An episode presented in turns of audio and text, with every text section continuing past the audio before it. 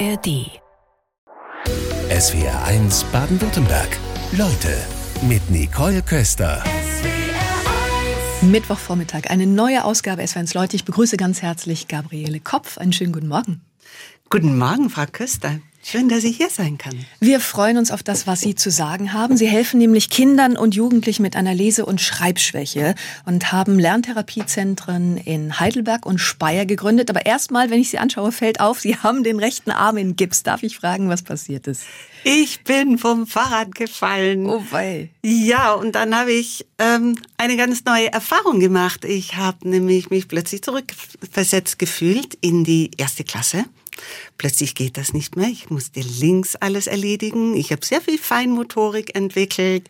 Ich habe versucht, links zu schreiben, habe das ähm, ausprobiert mit Stifthaltung und habe gemerkt, wie langsam das geht. Ich habe sehr viel Geduld gebraucht, hm. so wie die Kinder, aber auch wie viel Strategien ich am Ende erworben habe. Also es war nicht nur schlecht. Also eine echte Herausforderung dann auch. Aber gute ja. Besserung auf jeden Fall dafür. Ja, vielen Dank. Ausgebildete Lehrerin. Wann ist denn dieses Thema, mit dem Sie heute tagtäglich zu tun haben? Lese- und Schreibschwäche als auch Rechenschwäche. Wann ist Ihnen das das erste Mal begegnet? Das erste Mal tatsächlich in der elften Klasse, da habe ich den ersten Klassenkameraden kennengelernt, der mit diesem Problem zu tun hatte. Später in meiner Lehrerausbildung, auch im Referendariat, kam es nicht vor. Es kam auch in der Lehrerausbildung nicht vor. Ähm, ich habe zur Zeit der Lehrerschwemme mein Examen gemacht und habe mir hinterher einfach habe ich geguckt, was kann ich denn sonst noch so machen, ähm, wenn ich so gerne mit Kindern arbeite. Und da bin ich auf diese Legasthenie-Therapie gestoßen. Und ich muss sagen, das war ein großes Glück. Es ist ein wunderbarer Beruf, kind, den Kindern zu helfen, die Eltern da abzuholen, wo sie stehen und sie dahingehend zu begleiten, dass sie trotzdem ihren Weg durch die Schule machen können. Das war erfolgreich.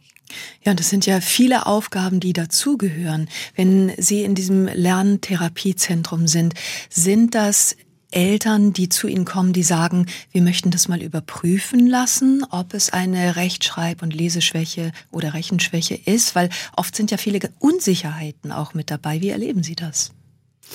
Wenn die Eltern mit den Kindern zu uns kommen zum Test, dann haben die meistens schon eine ganze Geschichte hinter sich. Sie haben schon sehr viel mit den Kindern geübt zu Hause, sind auch da an Grenzen gestoßen. Ähm, die Kinder haben das erlebt, dass eben dieses Üben nicht hilft. Die Eltern haben erlebt, ich kann so viel machen und trotzdem geht es in diesem Lernprozess nicht voran. Und das ist gut, wenn die Eltern dann zu uns kommen und das Ganze einfach mal professionell abklären lassen, weil nur dann auch eine zielgerichtete, effektive Hilfe möglich ist. Wie können wir uns das vorstellen? Also ich bemühe mich und trotzdem das Problem ist so groß, dass ich es trotz permanenten Wiederholungen keine Besserung in Sicht ist. Sie können sich das so ein bisschen vorstellen wie einen unmusikalischen Menschen. Ja. Da kann ich Ihnen sagen, hör doch hin, ich hab's dir doch schon vorgesungen, schon dreimal, du brauchst nur nachsingen. Wobei es heißt ja immer, singen kann jeder, es kann ja auch ruhig ein bisschen schief sein, ist ja nicht schlimm. Nur, dass es beim Lesen und Schreiben und Rechnen in der Schule ähm, ein ganz anderer Prozess ist. Ja? Lesen, Rechnen, Schreiben, das sind die zentralen Kulturtechniken. Und trotz KI, wir werden das auch weiterhin benötigen. Und ausgerechnet da zu scheitern, macht psychisch auch was ganz anderes mit den Kindern und mit den Eltern. Sie unterstützen Kinder und Jugendliche mit Lese- und Rechtschreibschwäche. So ganz grundsätzlich. Wie lassen sich denn diese Begriffe Legasthenie und Lese- und Rechtschreibschwäche unterscheiden? Ein großes Problem ist, dass es da so eine Begriffsverwirrung gibt. Ärzte und Psychologen, die sprechen ähm, von Lese- und Rechtschreibstörungen oder Legasthenie, wenn es bestimmte Kriterien erfüllt. Die Schule spricht eher von Lese-Rechtschreibschwäche, Lese-Rechtschreibschwierigkeiten. Das Wichtige ist aber gar nicht für die Praxis, das zu unterscheiden, sondern zu schauen, was sind für Symptome da? In welchen Bereichen kommt das Kind nicht weiter und braucht Hilfe? Um dann eben über diese Diagnostik auch zu sehen, wo ist denn die Lösung? Ja. Was müssen wir jetzt tun, um dem Kind zu helfen, weil es ja nicht nur dieser Lernstoff ist, es ist diese psychische Auswirkung auf die Kinder, auf die ganze Familie, die schlussendlich ähm, das Wichtigste überhaupt ist. Wir wollen selbstbewusste Kinder haben, wir wollen selbstbewusste, lernende Kinder haben, die sich was zutrauen und ähm, die ihren Weg gut machen können, auch über die Schule hinaus. Ja, auf die Unterstützung kommt es dann einfach an. Um nochmal die Fachbegriffe gerade zu klären, bei der Rechenschwäche ist der Fachbegriff dann Dyskalkulie. Das ist die Dyskalkulie und das ist gleichbedeutend mit Rechenstörung. Okay. Und uns schreibt gerade Danina, 32 Jahre alt, per Mail ins Studio. Danina, ich kürze es jetzt mal ab. Du hast uns sehr viel geschrieben. Vielen Dank dafür. Sie kam ähm, in die Schule und da wurde das Thema Legasthenie bzw. Leserechtschreibstörung festgestellt. Und damals war es für ihre Eltern sehr schwer, sie von der Grundschule zu nehmen und auf eine dafür ausgelegte Schule zu tun. Und sie kam dann auf so eine Schule und nach drei Monaten konnte sie dann normal reden und lesen. Sie hatte vorher gestottert und sie hat dann wirklich einen tollen Weg gegangen, hat den Abschluss als Klassenbeste gemacht und ähm, hat aber das Problem, dass sie sagt, ja, sie wird teilweise, sagt sie, werden diese Schülerinnen und Schüler immer noch als behindert angesehen. Können Sie das auch nachvollziehen? Ist das so? Erleben das die Schülerinnen und Schüler? Ich denke, das ist jetzt ein ganz ähm, besonderer Lebensweg, den sie gegangen ist. Sie hat gesagt, sie hat gestottert. Das heißt, sie hatte auch mit der gesprochenen Sprache Schwierigkeiten. Das ist nochmal ähm, ein ganz spezielles Problem, weil da auch Grundvoraussetzungen ähm, schwierig sind, die andere Kinder schon mitbringen. Mhm. Ja. Spezielle Schulen für Legasthenie-Kinder, Dyskalkulie-Kinder gibt es leider nicht. Es gibt so ein paar ähm, Ansätze in Freiburg oder so wie das Kurpfalz-Internat im Bammental, die dann auf ähm, Kinder mit Legasthenie und Dyskalkulie auch eingerichtet sind und spezielle Angebote haben. Wir müssen alle zusammen dafür kämpfen, dass es eben nicht mehr als behindert angesehen wird mit dieser negativen Konnotation, dass es aber schon gesehen wird, dass spezielle Bedürfnisse da sind. Wie kommen wir denn erstmal dazu, also diese Analyse, die dann da ist, aber die Ursachenforschung, die gehört dann ja auch dazu. Was kann es für Ursachen geben? Ich habe jetzt in der Vorbereitung gelesen, genetische Ursachen gibt es manchmal. Was noch? Es gibt die genetischen Ursachen, es gibt ähm, Kinder mit Sprachentwicklungsverzögerungen, Sprachentwicklungsstörungen, die das dann auch mit in den Schriftspracherwerb nehmen. Und äh, ganz spannend ist, dass man bei der Diagnostik ähm, ganz gut sehen kann, ähm, aus welchen Bereichen die auch kommen. Es, diese genetische Komponente führt dazu, dass die Verarbeitung im Gehirn anders funktioniert andere Gehirnareale sind dominant oder nicht so dominant und dass die Verzögerung verlangsamt ist. Das heißt, Sie brauchen wahrscheinlich dann auch ganz andere Methoden der Lernförderung. Absolut. Wir sprechen über Lese- und Rechtschreibschwächen. Gabriele Kopf, Sie haben Lerntherapiezentren in Heidelberg und Speyer gegründet. Wir wollten über die Methoden sprechen. Wie können Sie betroffenen Schülerinnen und Schülern helfen? In einer Lerntherapie werden Kinder grundsätzlich einzeln betreut. Es wird zunächst ein Test gemacht, um in diesem sprachlichen und mathematischen Bereich jetzt nicht nur die Schwächen festzustellen, sondern zu sehen, in welchen Bereichen hat das Kind auch Stärken. Ja, nicht nur jetzt im außerschulischen Bereich, sondern konkret, was kann das Kind schon? Jedes Kind kann etwas um dann zu sehen, okay, auf dieser Basis aufbauend, was wäre der nächste kleine Schritt, den das Kind machen kann? Man geht dann in der Lerntherapie vom Niveau wirklich zurück zu diesem Können, zu dieser Kompetenz, um dem Kind zu ermöglichen, auch mal wieder Erfolg zu erleben. Ja, zu erleben, oh, ich kann ja was. Können Sie uns ein direktes Beispiel mal nennen, was Sie vielleicht vor kurzem erlebt haben? Ja, sehr gerne. Da kommt mir der Tim ins Gedächtnis, dritte Klasse. Ähm, Tim hat nicht nur jetzt bei den Rechtschreibregeln Schwierigkeiten, ja, sowas wie kam, kam, ähm, das ist noch weit weg, sondern er hatte auch Schwierigkeiten, ähm, Laute zu unterscheiden. Er schreibt zum Beispiel Nart mit R statt Nacht. Mhm. Und das Erste, was wir machen, ist, alles wegzulassen, was nicht diesem Problem, äh, nicht zu diesem Problem gehört und mit ihm an diesem Thema zu arbeiten. Wir können ihn loben dafür, dass er erkannt hat, aha, da ist einer. Da im Rachen spreche ich ein. Und der nächste Minischritt wäre zu differenzieren, welcher ist es denn? Ist es das R oder das CH? Und so zieht sich dieser methodische Ansatz durch die ganze Lerntherapie. Es basiert immer auf dem Können, auf der Kompetenz, die zu diesem Gefühl der, äh, der Kompetenz fühlt, führt. Wobei Sie als Lerntherapeutin sicherlich sehr viel Geduld mitbringen müssen, kann ich mir vorstellen. Ja, natürlich. Wir brauchen Geduld. Wir sehen aber auch täglich, wie viel bei den Kindern passiert. Ja, der, der Gänsehautmoment ist immer, wenn ein Kind kommt. Die Kinder, das sind so wirklich geknickte Persönlichkeiten. Und wenn es in der Therapie dann soweit ist, dass die sich innerlich wieder aufrichten, dass die wieder Lust kriegen am Lernen, dass die sich nicht mehr als nur schlechter Schüler, schlechte Schülerin erleben, sondern als kompetente Lerner. Das ist ein wunderschöner Moment für uns, für die Eltern und für die Kinder natürlich ganz besonders. Auf der Folge also aufbauen. Kann denn so eine Lese- und Rechtschreibschwäche von alleine wieder verschwinden? Gibt es solche Fälle manchmal auch? Ähm, nein. Was eine Leserechtschreibstörung ist, die geht nicht einfach weg. Und da liegt auch eine große Gefahr in diesem Abwarten in der Grundschule. Sagen, ach, das kommt schon noch. Mhm. Es kommt nicht. Die Kinder brauchen unbedingt eine genaue Diagnostik, um eine zielgerichtete Hilfe auch zu kriegen. Es kommt natürlich darauf an, wie stark Kinder betroffen sind.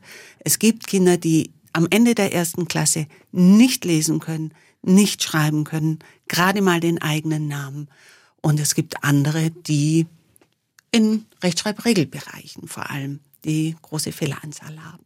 Und die Eltern sind natürlich auch betroffen. Ich könnte mir vorstellen, eine Frage, die Ihnen da häufig begegnet, dass die Eltern nachfragen, ja, wie kann das sein, dass manche Kinder problemlos lernen und mein Kind ausgerechnet nicht? Also, was begegnet Ihnen da? Mir begegnen Eltern, die bei mir bei der Beratung sitzen und sagen, Frau Kopf, ich kann nicht mehr. Mütter, die heulen, es gibt Väter, die vor Wut platzen, Eltern sind in einer ganz hilflosen Situation. Sie versuchen zu Hause zu unterstützen. Sie kommen an ihre Grenzen und das ist furchtbar. Ich kann meinem eigenen Kind nicht helfen. Das heißt, in einer Lerntherapie brauchen die Eltern genauso Unterstützung. Sie brauchen Beratungsangebot. Äh, wir haben zusätzlich Elternkurse. Eltern können sich zusammentun im Rahmen des Bundesverbands oder Landesverbands Legasthenie und Dyskalkulie. Und es ist ganz wichtig, diese Akzeptanz zu finden. Ja, mein Kind ist anders. Das berichten mir Eltern immer wieder, das wäre, war die größte Hürde. Um dann zu sehen, okay, und wo soll's hingehen? Und wie kann ich meinem Kind als Mama, Papa, so in dieser engsten Beziehung, wie kann ich mein Kind auch psychisch unterstützen, Druck rausnehmen, Mut machen, um gemeinsam diesen Weg zu gehen. Vielleicht ist es ja schon eine Erleichterung, wenn sich Eltern treffen und miteinander reden können und merken, ach, ich bin damit gar nicht allein, es gibt auch noch andere, die das gleiche Problem haben. Ganz genau. Und dann auch zu gucken, wo sind meine Energievampire? Was nimmt mir selbst die Kraft?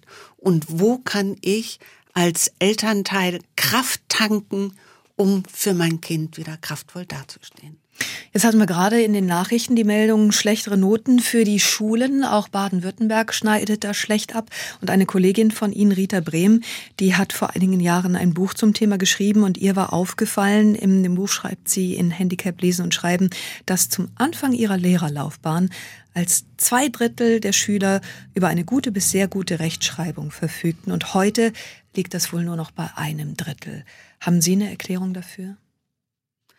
Zwei Punkte möchte ich da ansprechen. Das eine ist, ähm, dass wir in der Schule natürlich nur das als Output kriegen, was wir als Input haben. Wenn wir immer mehr in die Grundschule reinpacken, dann ist natürlich weniger Zeit da für das Lesen, Schreiben, Rechnen, für das Üben an sich. Es ist die Stofffülle auf der einen Seite. Auf der anderen Seite bin ich immer so ein bisschen wütend, weil ich sage, jetzt wird schon wieder gemessen. Was wir aber brauchen, ist eine Veränderung im Schulsystem. Wir brauchen mehr Lehrer, wir brauchen mehr Lehrerinnen und Lehrer, die auch für solche äh, Bereiche wirklich gut ausgebildet sind und wir brauchen Menschen in der Schule und außerhalb, die die Kinder da unterstützen. Es gibt ja anderswo Projekte wie in Hamburg. Da werden Kinder mit viereinhalb Jahren zu einem verpflichtenden Sprachtest in die Grundschule eingeladen. Und wenn sie den nicht bestehen, dann erhalten sie Förderung. Und das hat wohl wirklich Wirkung gezeigt. Wäre das ein Modell, was Sie sich für Baden-Württemberg beispielsweise vorstellen könnten? Das könnte, mich, könnte ich mir für alle Bundesländer vorstellen. Wir haben einzelne sehr gute Lösungen in den Bundesländern und ein Ziel wäre zu gucken, wer hat wo Erfolg und was können wir generell in der ganzen Bundesrepublik dann für die Kinder anbieten. Dann heißt es immer, wir müssen den Lehrerberuf attraktiver machen. Sie haben sich für diesen Beruf entschieden. Sie sagten, da gab es damals gerade die Lehrerschwemme. Was hat Sie an diesem Beruf denn so fasziniert? Mit Kindern zu arbeiten, mit Menschen zu arbeiten, diese Entwicklung, diese faszinierende Entwicklung mitzuerleben, wie aus diesen kleinen Kindern die großen Kinder werden und wie die ins Leben hinausgehen. Das hat mir Spaß gemacht. Da hatte ich die Freude dran. Ich bin durch Zufall dann an diesen Beruf gekommen und hier können wir es natürlich individuell. Das ist ein Luxus einzeln mit Kindern arbeiten zu können und nur ganz allein für das einzelne Kind da zu sein.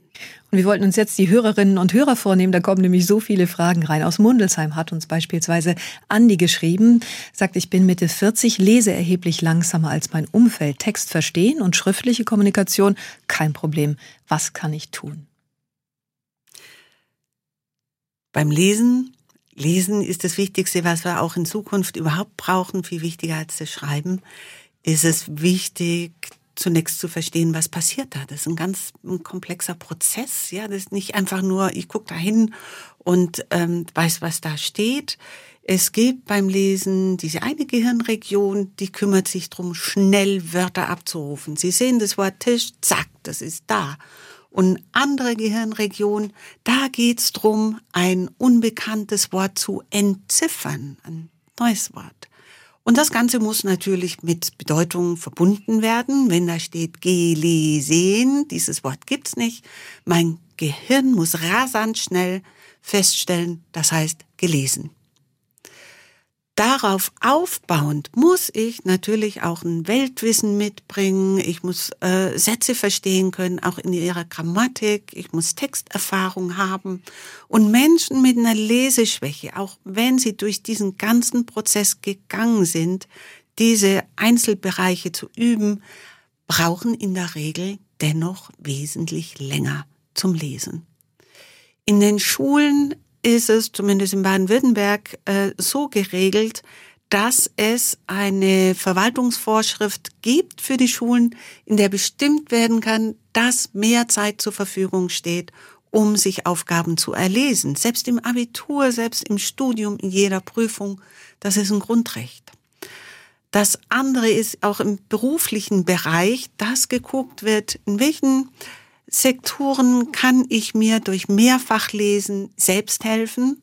Und wo kann ich in Zukunft auch Software verwenden? Die KI macht da einiges möglich, um in speziellen Situationen auch zu unterstützen. Und jetzt speziell für Andi mit Mitte 40, gibt es da konkret eine Anlaufstelle? Kann er sich auch an ein Lerntherapiezentrum wenden? Macht das aus Ihrer Sicht Sinn? Grundsätzlich kann man sich immer Hilfe holen. Ähm, eine Beratung wäre immer der erste Schritt, um zu schauen, was wird benötigt, wo kann eine Unterstützung da sein ähm, und wie geht man damit ganz praktisch im Alltag dann auch um. Wie ist es denn eigentlich geschlechtermäßig? Wie ist so eine Lese- und Rechtschreibschwäche verteilt?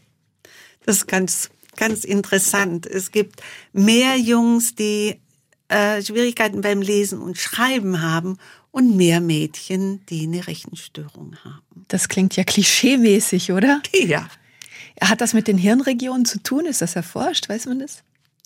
Ja, man weiß ein bisschen was drüber. Die ganze Legasthenie-Dyskalkulie ist noch nicht schlussendlich ähm, erklärt. Ja, da gibt's immer noch viel Stellen.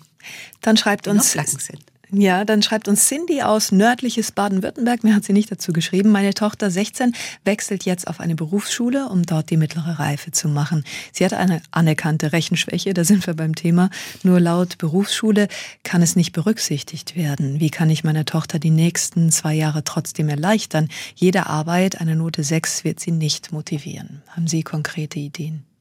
Das wird nicht motivieren und ähm, diese Rechenstörung, Leserechtschreibstörung führt ja bei ganz vielen Menschen dazu, dass sie geringere Bildungsabschlüsse haben, dass mehr Schulverweigerung, mehr, ähm, mehr Schulängste entstehen, psychosomatische Beschwerden, Kopfweh, Bauchweh. Ähm, das ist bei den kleineren der Fall. Ich wünsche mir, dass es bundesweit eine Regelung auch für Dyskalkulie gibt, dass das in der Schule anerkannt wird über die vierte Klasse hinaus dass geguckt wird, wie können wir diese jungen Menschen so unterstützen, dass sie ihren Bildungsweg machen können. Dann ist es ein Beruf, in dem man nicht immer rechnen muss oder lesen oder schreiben, aber wir müssen den Weg bahnen, um den Weg die Unterstützung bieten ja, zu können. Genau. So viele Fragen kommen rein zum Thema Lese- und Rechtschreibschwäche an unsere Expertin Gabriele Kopf aus Bretten schreibt uns Nora Wild und sie sagt, ja, leider ist meine jüngere Tochter betroffen. Wir versuchen alles, um sie zu unterstützen. Nach Jahren haben wir über das Jugendamt nun eine Lerntherapieförderung erhalten. Nun müssen wir einen Lerntherapeuten finden, der mit dem Jugendamt zusammenarbeitet bzw. anerkannt ist. Das ist eine größere Herausforderung und es gibt in der Umgebung nur eine Lerntherapeutin und die hat eine ewige Warteliste. Haben Sie da einen konkreten Tipp für Frau Wild? Der Bundesverband Legasthenie und Dyskalkulie und der Fachverband Integrative Lerntherapie, die haben Therapeutenlisten, ähm, wo man gucken kann. Ein Problem ist tatsächlich, dass im ländlichen Bereich viel zu wenig Lerntherapeuten da sind und im, ja, im städtischen Bereich sind wir besser, besser versorgt. Aber dennoch gibt es Wartelisten, weil es einfach ein großes Problem ist, viele betrifft. Sie haben sich für die Ausbildung als Lerntherapeutin entschieden. Sie haben in Ihrem Lebenslauf, sieht man das, sehr viele Weiterbildungen gemacht. Für wen kommt denn so eine Ausbildung überhaupt in Frage?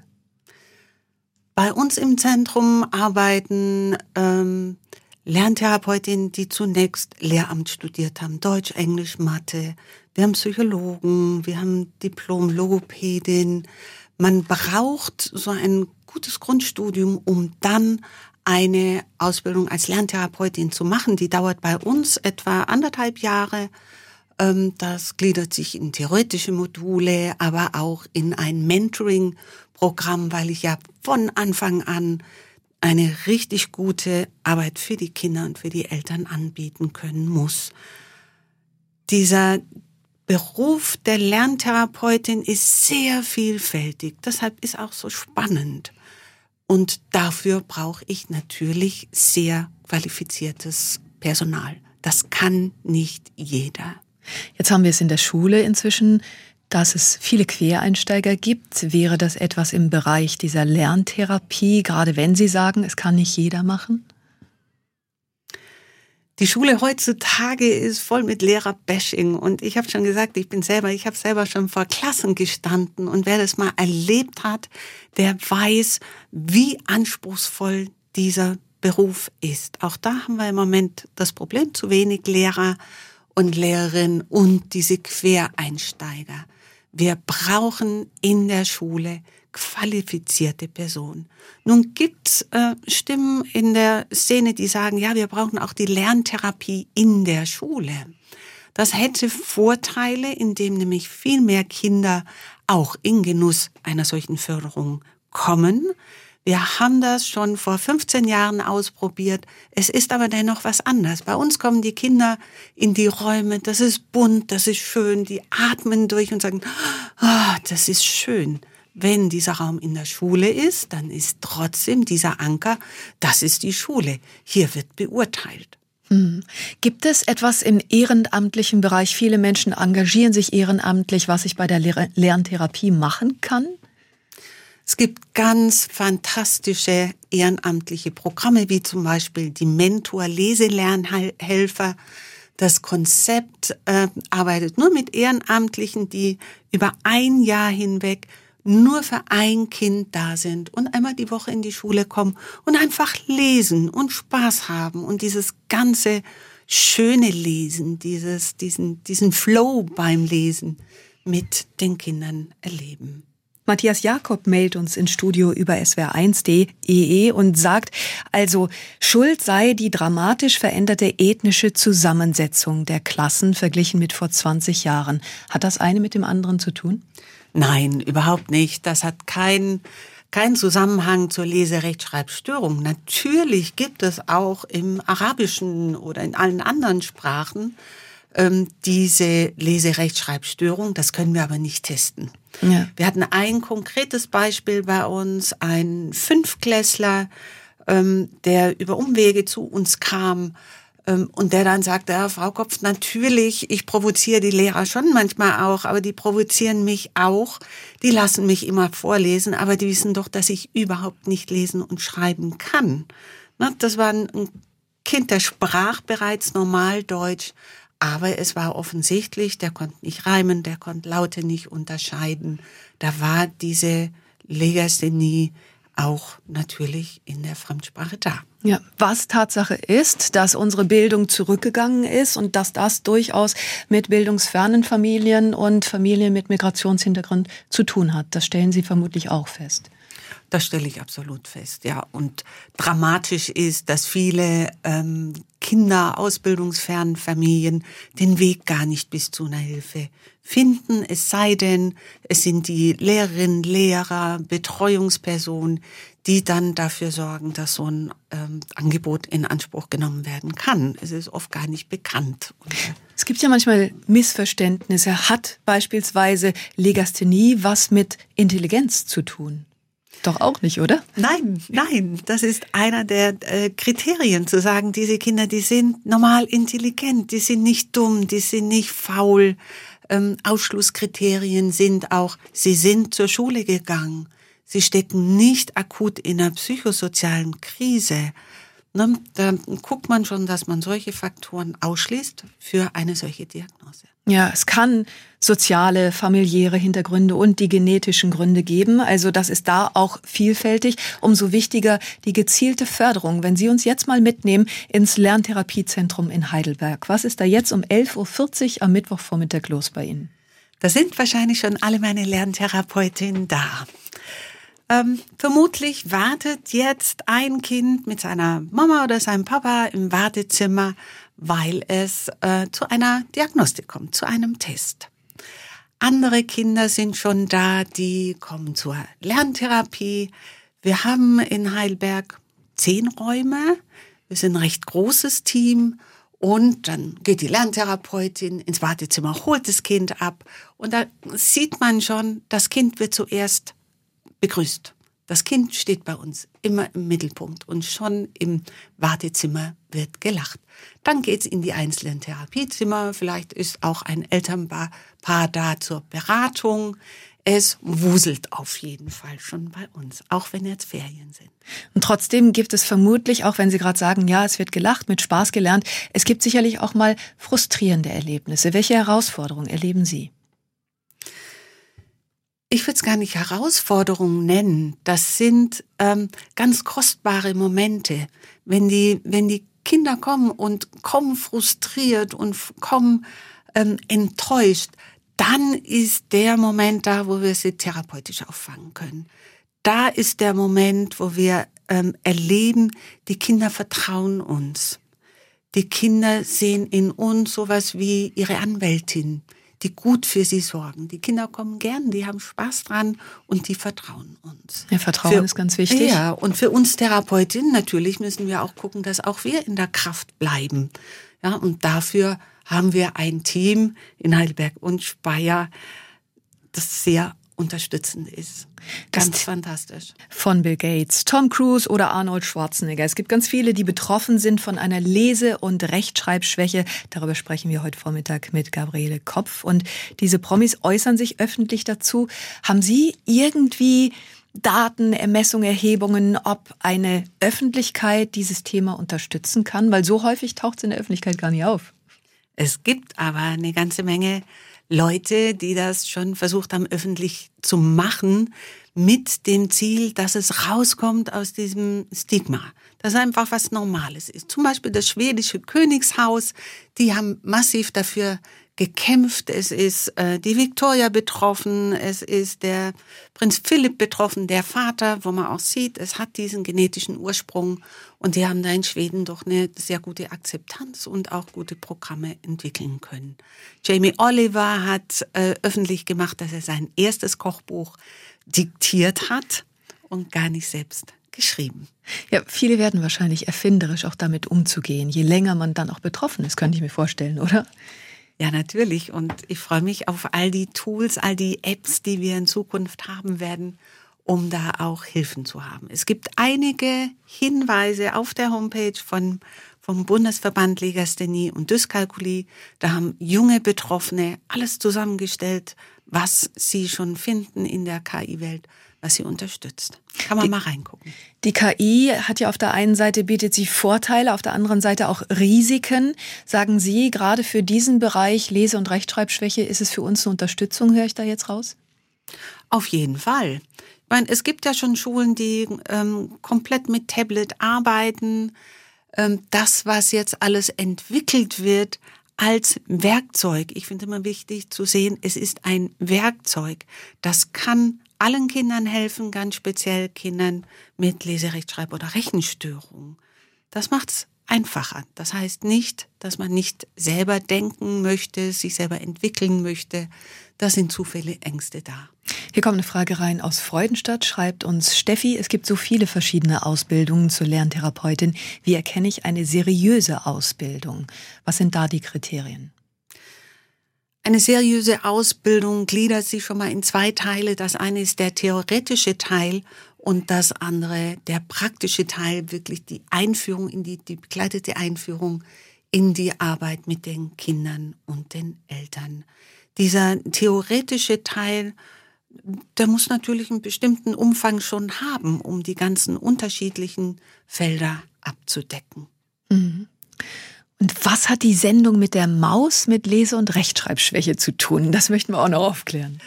Das möchte ich ganz besonders empfehlen. Damit können wir nämlich auch den Kindern ganz prima zeigen, was eine Legasthenie ist. Da erzählt ein Grundschulmädchen, ähm, wie das bei ihr ist. Kindgerechte Sprache wird auch erklärt, was neuronal bei einer solchen Schwäche da ist. Und die Kinder sehen, ich bin nicht allein. Also das Video finde ich dann einfach bei der Sendung mit der Maus? Ja. Was steht bei Ihnen heute im Lerntherapiezentrum in Heidelberg noch an auf dem Programm? Wenn ich jetzt nach Hause gehe und im Lerntherapiezentrum bin, dann werden wir uns erstmal treffen. Meine ganzen Mitarbeiterinnen, Kolleginnen werden da sein und ich bin mir sicher, wir werden mal eine Tasse Kaffee trinken. Also, dann lassen Sie sich die schmecken und danke für den Besuch heute Vormittag in SWR. Danke für die Einladung. SWR 1 Baden-Württemberg. Leute, wir nehmen uns die Zeit.